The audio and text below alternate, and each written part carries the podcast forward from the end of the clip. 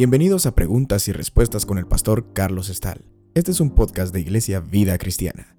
Puedes participar enviando tus preguntas al correo preguntasbiblicas@vidacristiana.org.gt. Esta pregunta tiene que ver con las uh, fiestas que se celebraban en la antigüedad que están mencionadas en la Biblia. Leo la pregunta. En los últimos dos años tal vez he visto como el pueblo cristiano, amigos, y más personas se han movido a festejar las fiestas que están en la Biblia, desde empezar a guardar el sábado hasta en estos días que se celebra la Pascua. Honestamente, en mí hay bastantes dudas sobre el tema, pero principalmente me gustaría saber si es correcto celebrarlas o no, qué peligro hay al celebrarlas o si no es correcto, qué peligro habrá al no celebrarlas. Así es que nos dice nuestro amigo, honestamente, sé tampoco del tema que me siento un poco perdido. Bueno, lo felicito por haber preguntado. Las ah, fiestas que quedaron establecidas en la palabra de Dios en el Antiguo Testamento se enumeran en Levítico capítulo 23. Y todas estas fiestas tenían un objetivo, honestamente más de un objetivo. Eran celebraciones eran santas convocatorias, eran tiempos para conmemorar, eran tiempos para recordar acontecimientos. Dios no quería que el pueblo de Israel se olvidara de sus bondades y de quién era Dios y del cuidado que Dios tenía con ellos, del cuidado que Dios tuvo con ellos cuando los sacó de Egipto y se los llevó por todo ese desierto grande y espantoso hasta llevarlos a, sentarse y a fructificar en la tierra de Canaán. Así es que habían múltiples razones por las que las fiestas fueron establecidas. Las fiestas eh, fueron establecidas por estatuto perpetuo. Ahora, esto es muy importante recordarlo.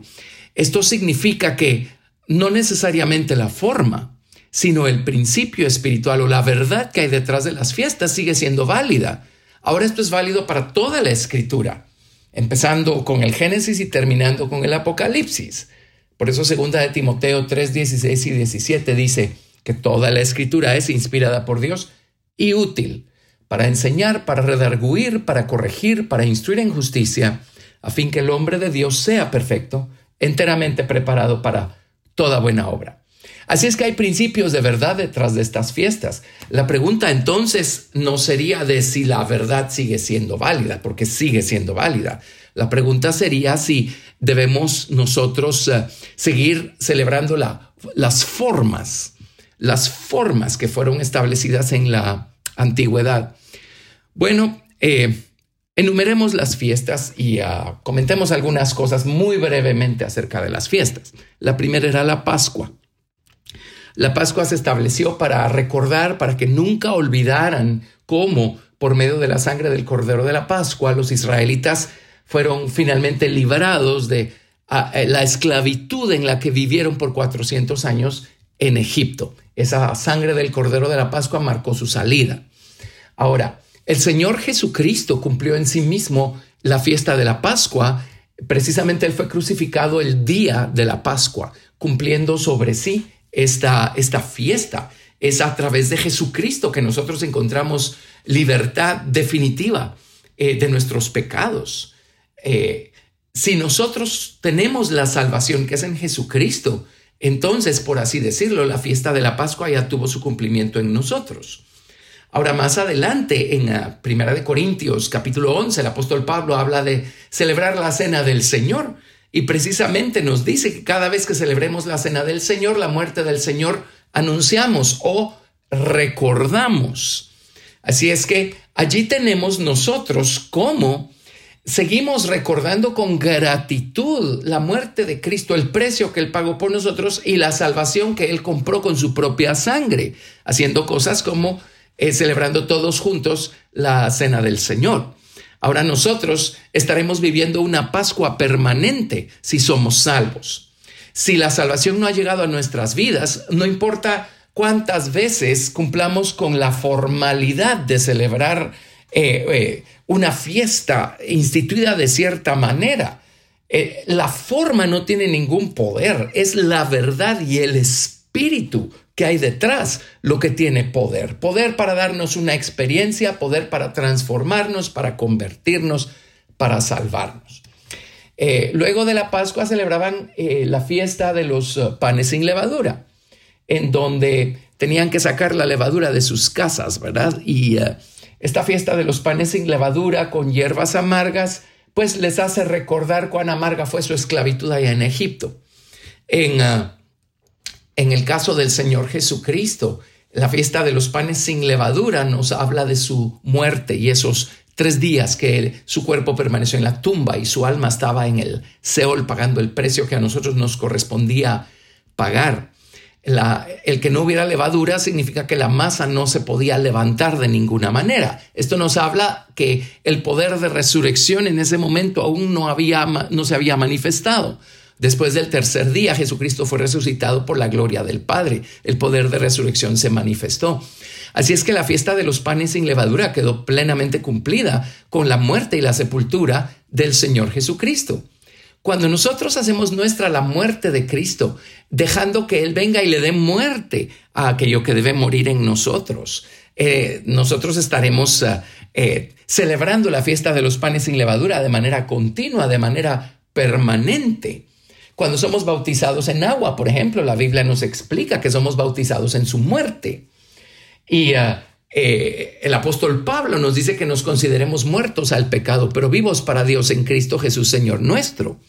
Así es que cuando la muerte de Cristo está trabajando en nosotros, dando muerte a nuestro viejo hombre, a nuestra vieja naturaleza, estamos celebrando continuamente el, el, principio, la verdad que hay detrás de algo que ellos tenían que celebrar como un precepto, una, una forma. Nuevamente, la forma no tiene ningún poder para transformar, para convertir a nadie, pero la verdad que había detrás, el, principio que ilustraban esas formas, es, era la intención de Dios, que nosotros lo, lo viéramos, lo hiciéramos nuestro, lo experimentáramos, y entonces el poder que había detrás de esos principios iba a venir a operar en nosotros. La siguiente fiesta es la fiesta de las primicias. Eh, para la fiesta de las primicias, los israelitas tenían que llevar los uh, primeros frutos de las uh, primeras uh, gavillas que salían en sus campos, esto era en la primavera, y tenían que presentárselos al Señor allá en el templo en Jerusalén. Ahora, entre paréntesis, aquí ya nos encontramos con una situación. Nosotros hoy, bajo la dispensación del Nuevo Testamento, ya no necesitamos de un templo físico o de un lugar físico. Es más, nosotros hemos sido hechos templo de Dios, templo de su espíritu. Entonces ya eso nos tiene que decir que aquello que se hacía eh, como precepto, aquellas formas del Antiguo Testamento, han sido hechas a un lado para dar lugar a la verdad, al principio espiritual. Solo el hecho de que ya no hay un templo, ya no hay necesidad de un templo físico, nosotros somos el templo viviente de Dios, nos tiene que ayudar a entender que estas fiestas representaban experiencias personales a través de las cuales nosotros podemos crecer y ser transformados y convertidos por el Señor Jesucristo. Ahora los israelitas llevaban sus primicias para reconocer que Dios era el bondadoso dador de todas las cosas y el que los sustentaba y de quien procedía todo lo bueno. Nosotros igualmente, cuando con nuestra gratitud vamos a Dios y, recordamos que es de Dios que viene eh, todo el bien que nosotros tenemos, estamos celebrando la fiesta, celebrando continuamente esa fiesta.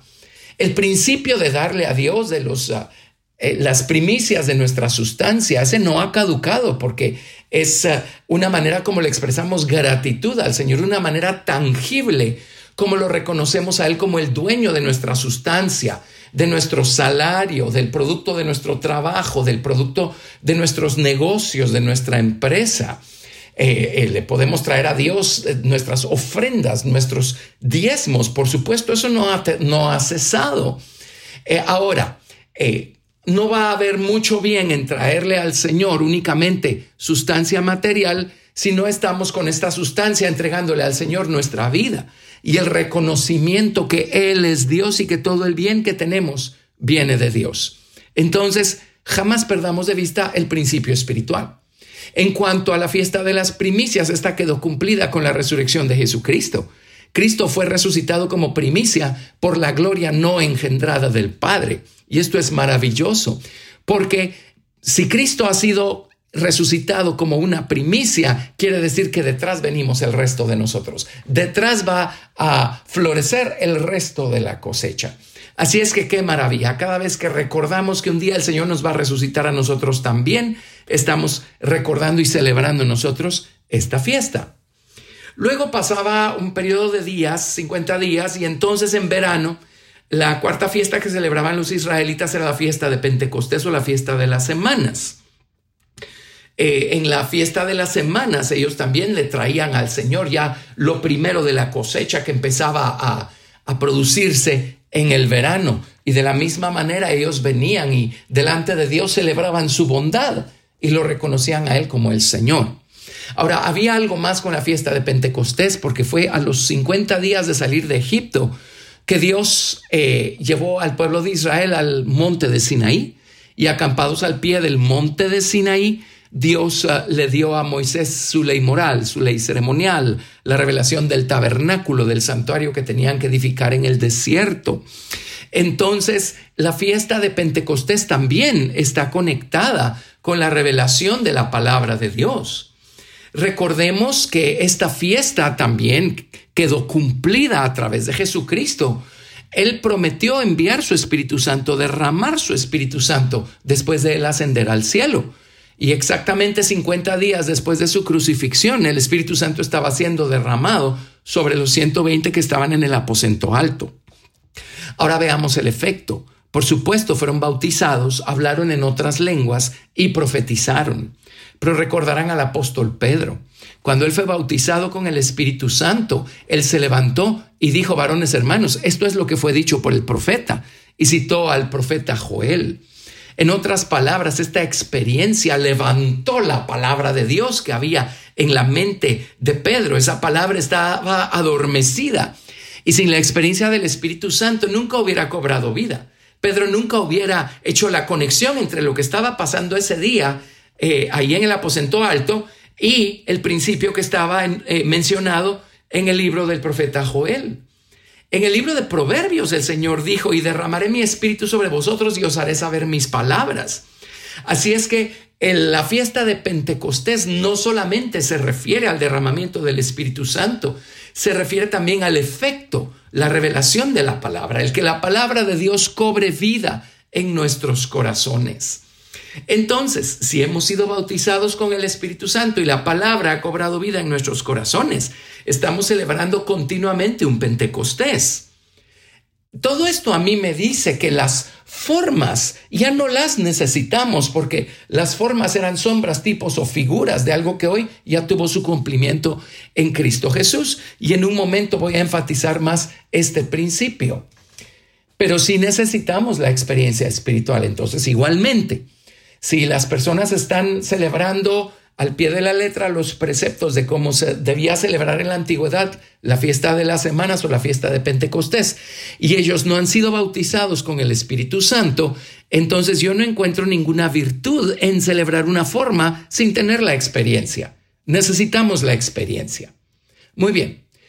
Pasaba un número de días y esto nos llevaba en la antigüedad a la época de otoño, que es la época en la que se recoge toda la cosecha.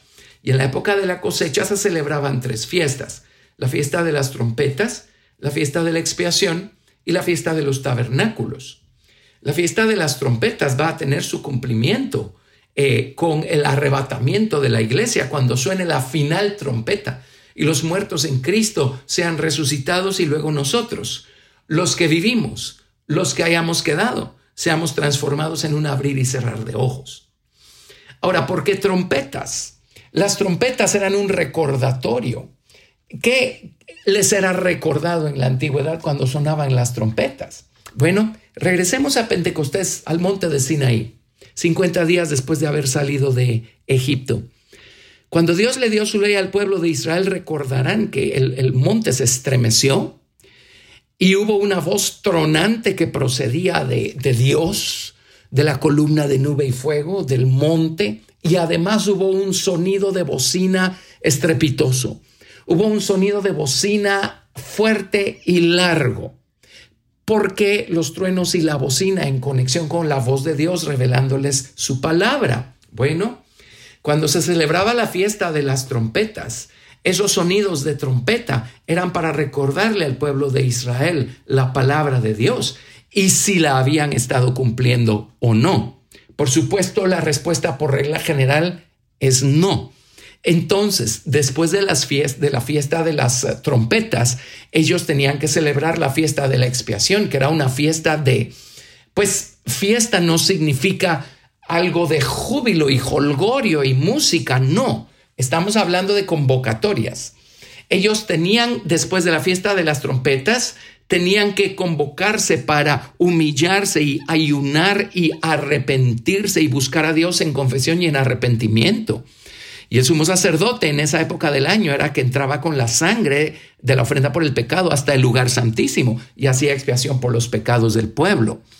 Entonces, por favor, Jesucristo ya derramó su sangre por nosotros. Eso ya le quitó validez a la forma de celebrar de manera física una fiesta de la Pascua y una fiesta de la expiación. Cristo es nuestro Cordero de la expiación y Él ya fue ofrecido por nosotros una sola vez para expiar nuestros pecados. Entonces, la fiesta de las trompetas es la voz de Dios que nos recuerda, nos deja saber si hemos cumplido con su palabra o no hemos cumplido con su palabra.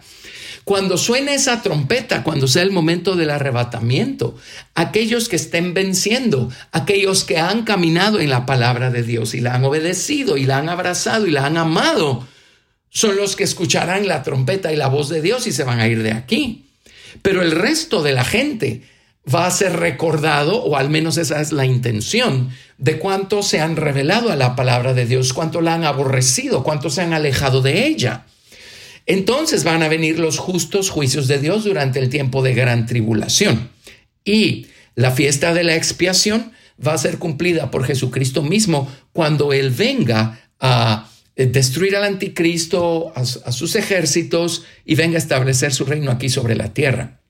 Si estudiamos en el libro de Zacarías este tema, vamos a ver cómo cuando Jesucristo se haga visible en su segunda venida, eh, dice, mirarán al que traspasaron.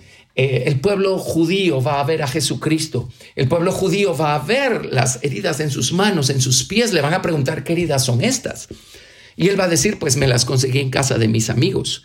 Y eh, si leemos en el libro de Zacarías, dice, y harán lamentación todos los linajes de la tierra. Esa es la fiesta de la expiación, este gran arrepentimiento que va a venir a la nación de Israel cuando finalmente se den cuenta que Jesucristo todo el tiempo fue su Mesías. Ah, así es que ahí estará el cumplimiento de la fiesta de la expiación. Y cuando nosotros nos humillamos en arrepentimiento delante de Dios, cuando atendemos a su voz que nos dice, que hemos estado fallando o quedándonos cortos en algún punto y respondemos humillándonos y arrepintiéndonos. Entonces estamos celebrando la fiesta de la expiación. Si esta es nuestra eh, experiencia continua, entonces nuestra celebración de la fiesta de las trompetas y de la fiesta de la expiación va a ser una cosa continua. Luego la fiesta de los tabernáculos, si seguimos leyendo en el libro de Zacarías, vamos a descubrir que el cumplimiento en Jesucristo será cuando Él esté viviendo con los hombres por mil años, acá en la tierra, cuando haya establecido su reino aquí en la tierra. Y si nosotros caminamos con Cristo y Cristo vive en nosotros y con nosotros, estamos cumpliendo una fiesta de tabernáculos de manera continua. En la antigüedad ellos tenían que cortar ramas de cuatro diferentes clases de árboles que representaban las cuatro letras del nombre de Dios, Y-H-V-H, Yud-Hei-Vav-Hei, que es el nombre tetragrama que pronunciamos Jehová. Bendito sea ese nombre. Y ellos tenían que, con esta acción, acordarse de cómo cuando estuvieron en el desierto, eh, sin ninguna protección, Dios fue su protección, Dios estuvo con ellos, nunca les aconteció nada, excepto cuando se rebelaban en contra de Dios. Así es que la fiesta de los tabernáculos será para recordar la bondad y el cuidado que Dios tuvo con ellos a lo largo de su travesía por el desierto. Pero igualmente, es para recordar, pues, o para conmemorar el hecho de que un día la gente va a vivir en Dios y Dios va a vivir con la gente. Y ese día va a tener su cumplimiento en la persona del Señor Jesucristo. ¿Qué debemos entender con todo esto? Porque no solo es el tema de las fiestas. Hoy en día están trayendo de regreso en algunos círculos cristianos el hecho de la circuncisión física del cuerpo. Están también trayendo la, cosa de comer ciertos alimentos, abstenerse a comer ciertos otros alimentos. Entonces, eh, necesitamos entender el principio general. En Juan capítulo 1, verso 17 se nos dice, pues la ley por medio de Moisés fue dada, pero la gracia y la verdad vinieron por medio de Jesucristo. Jesucristo sacó a luz la verdad que había detrás de la ley, de los preceptos, los testimonios, los pactos, los juicios, los mandamientos, eh, los estatutos de Dios. Dios encerró su verdad detrás de leyes, mandamientos, pactos, juicios, estatutos, testimonios en la dispensación del Antiguo Testamento para darlas a conocer a su pueblo. Pero la intención de Dios no era que eh, se convirtieran en ah, cumplidores mecánicos de leyes, estatutos, preceptos y estatutos. Eh, el propósito de Dios era que vieran más allá, con los ojos de la fe, la verdad, los principios espirituales que había detrás de todo esto. Y con los ojos de la fe tuvieran una relación con Dios, eh, se encontraran por fe con su Mesías, quien moriría, en el caso de ellos, más adelante, en la cruz del Calvario. Pero ellos no tuvieron esta fe, ellos no pudieron ver con los ojos del Espíritu más allá de la letra, así es que se quedaron únicamente con la letra. Pero Jesucristo sacó a luz la verdad. Él vino con gracia y verdad a sacar a luz este un ingrediente que hay detrás de toda esa letra. Y recordarán que cuando Jesucristo, eh, después de ser tentado por el diablo en el desierto, comenzó su eh, testimonio público, las primeras palabras que registra el Evangelio de Mateo son, por parte de Jesucristo, arrepentíos, porque el reino de los cielos se ha acercado. ¿Qué es el reino de los cielos? El reino de los cielos es la experiencia que debemos tener con la verdad que hay detrás de todo eso. En la antigüedad, los israelitas tenían una experiencia con las formas que les eran requeridas por las leyes, los mandamientos, los preceptos. En la dispensación del Nuevo Testamento a través de Jesucristo, el Señor quiere que tengamos una experiencia viva con la verdad que hay detrás de todo eso. Ese es el reino de los cielos o el reino de Dios y para poder ver nosotros la verdad que hay detrás de las formas, necesitamos nacer de nuevo. A fuerza necesitamos la redención que es en Jesucristo por medio de su sangre. Por eso en el Evangelio de Juan, Jesús tuvo un encuentro con Nicodemo y le dijo a Nicodemo, oye Nicodemo, el que no naciera de nuevo no puede ver el reino de Dios. Y más adelante le dijo, el que no naciera del agua y del espíritu no puede entrar en el reino de Dios. Así es que eh, de entrada Jesucristo le dijo a Nicodemo, Nicodemo, necesitas tener una experiencia para poder ver la verdad detrás de toda la ley y entonces seguir haciendo tuyas todas esas experiencias subsecuentes espirituales maravillosas que Dios tiene preparado o preparadas para los que le aman, para los que le buscan. Entonces, más adelante viene el apóstol Pablo y él, y él establece estas cosas. Recuerden que la primera congregación de creyentes estaba formada en su mayoría por judíos. Entonces ellos todavía estaban dudosos de si eh, poner su fe en Jesucristo y confiar en Él por completo para su justificación o seguir cumpliendo con algunos preceptos de la ley, algunas formas físicas de la ley para su justificación. Y Pablo se tomó un trabajo tremendo para aclarar estas cosas. Y, uh, por ejemplo, en uh, Romanos capítulo 14, les voy a leer una porción acá, Romanos 14, del 1 al 17.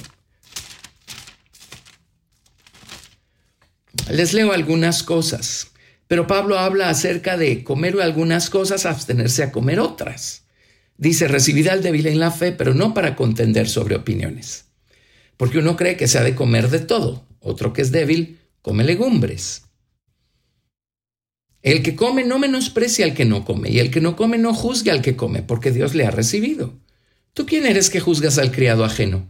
Para su propio Señor está en pie y cae, pero estará firme, porque poderoso es el Señor para hacerle estar firme. Uno hace diferencia entre día y día, y ahora toca el apóstol Pablo lo de los días. Hay, personas que creen que a fuerza debemos buscar a Dios un día determinado de la semana. Bueno, a mí me parece maravilloso poder buscarlo todos los días de la semana. Pero dice, citando nuevamente Romanos 14, 5, uno hace diferencia entre día y día, otro juzga iguales todos los días. Cada uno esté plenamente convencido en su propia mente. El que hace caso del día lo hace para el Señor. El que no hace caso del día, para el Señor no lo hace. El que come, para el Señor come, porque da gracias a Dios. Y el que no come, para el Señor no come, y da gracias a Dios. Porque ninguno de nosotros vive para sí y ninguno muere para sí. Pues si vivimos para el Señor, vivimos, y si morimos para el Señor, morimos. Así pues, sea que vivamos o que muramos, del Señor somos. Entonces dice, miren, el reino de los cielos es mucho más que debates entre si se hace de una manera o de otra manera. Si cumplimos con esta forma o lo hacemos con aquella otra forma. Dice, el reino de Dios es amor. Amarnos los unos a los otros y ser pacientes los unos con los otros. Y a medida que va creciendo nuestro entendimiento, vamos viendo todo esto que estoy buscando explicarles en este eh, breve momento. Entonces vamos a ser pacientes con quienes aún no lo comprendan. Ahora, una de las cosas más importantes es que no busquemos justificarnos con nuestras formas. Eh, allí es donde está el problema más grande. Si creemos que además de poner nuestra fe en Jesucristo, necesitamos cumplir con ciertas formas para buscar ser justificados del lado de Dios, entonces eh, realmente nuestra fe no es madura y no hemos entendido quién es Cristo y no hemos entendido la obra de Cristo en nuestros corazones. Es eso lo que Pablo enfáticamente busca corregir acá.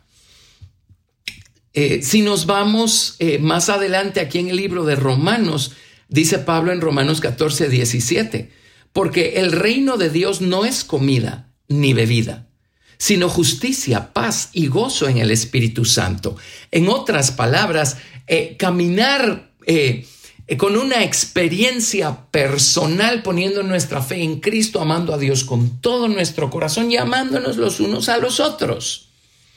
Entonces dice, así que sigamos lo que contribuye a la paz y a la mutua edificación.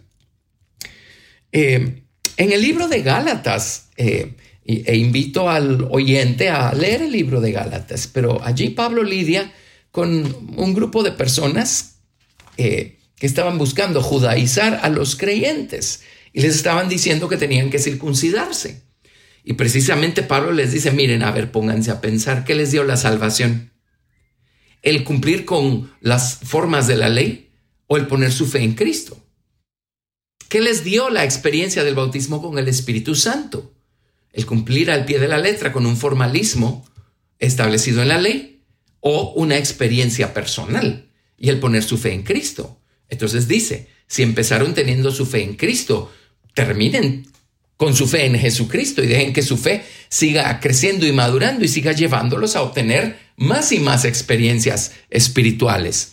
Así es que no empiecen eh, caminando por fe y después eh, dejándose ustedes atrapar otra vez por los formalismos de la ley. Eh, a esto es a lo que Pablo le llama por unas palabras muy eh, puntuales acá. En ah, Gálatas capítulo, vamos a ver, en el libro de Gálatas, estoy buscándoles acá, precisamente en el capítulo 5, del verso 1 al 9. Les leo. Estad pues firmes en la libertad con que Cristo nos hizo libres, y no estáis otra vez sujetos al yugo de esclavitud. Está hablando de volver a, esclavizarnos a, a, preceptos que nos dicen, haz esto, no hagas lo otro. He aquí yo sigo citando, he aquí yo Pablo os digo que si os circuncidáis de nada os aprovechará Cristo. En otras palabras dice, si van a poner su confianza otra vez en los... Ah, eh, en los formalismos de la ley antigua, entonces, este, Cristo ya no va a servir de nada, porque ya no van a buscar a Cristo para su justificación, sino las formas. Verso 3 dice, y otra vez testifico a todo hombre que se circuncida, que está obligado a guardar toda la ley. Y añade, de Cristo os desligasteis, los que por la ley os justificáis. Y aquí es donde dice, de la gracia habéis caído. Y añade, pues nosotros por el Espíritu aguardamos por la fe la esperanza de la justicia. Porque en Cristo Jesús ni la circuncisión vale algo ni la incircuncisión, sino la fe que obra por el amor. Vosotros corríais bien. ¿Quién os, ¿Quién os, estorbó para no obedecer a la verdad? Esto a persuasión no procede de aquel que os llama. Un poco de levadura leuda toda la masa. Así es que Pablo es muy claro aquí cuando trata con estos temas y dice, mire, ya no son las formas, sino la verdad. La verdad. Y la verdad nos va a, llenar, a, llenar del amor de Dios, nos va a dar experiencias espirituales maravillosas que nos van a hacer caminar eh, eh, gracias a nuestra fe en Jesucristo y al amor que ha sido derramado en nuestros corazones por el Espíritu eh, de Dios que nos ha sido dado. Pablo sigue tratando este tema en 1 Timoteo.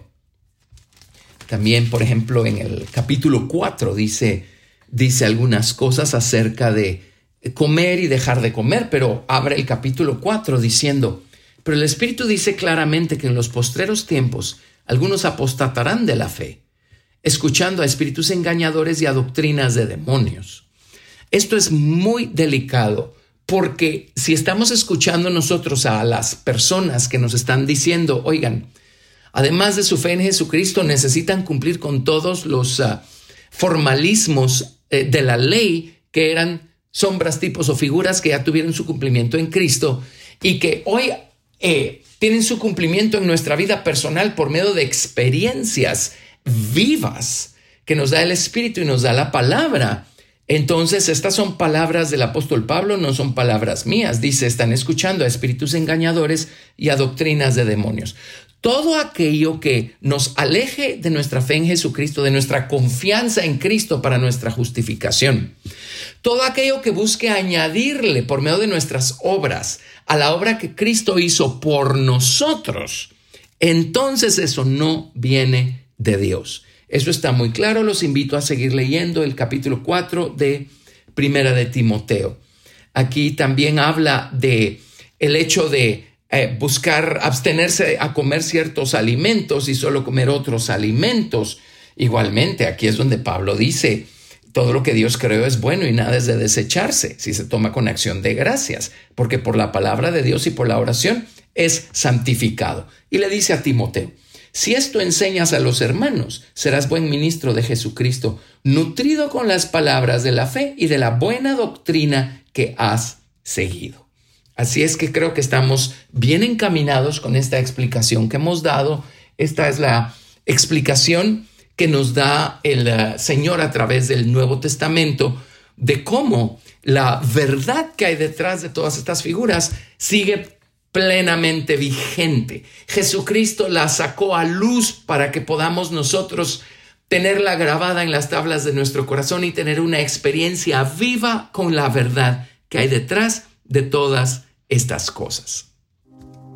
Gracias por escuchar Preguntas y Respuestas con el pastor Carlos Estal. Recuerda que puedes participar enviando tus preguntas al correo preguntasbiblicas@vidacristiana.rg.gt y quédate atento al siguiente episodio porque tu pregunta puede ser la siguiente a responder.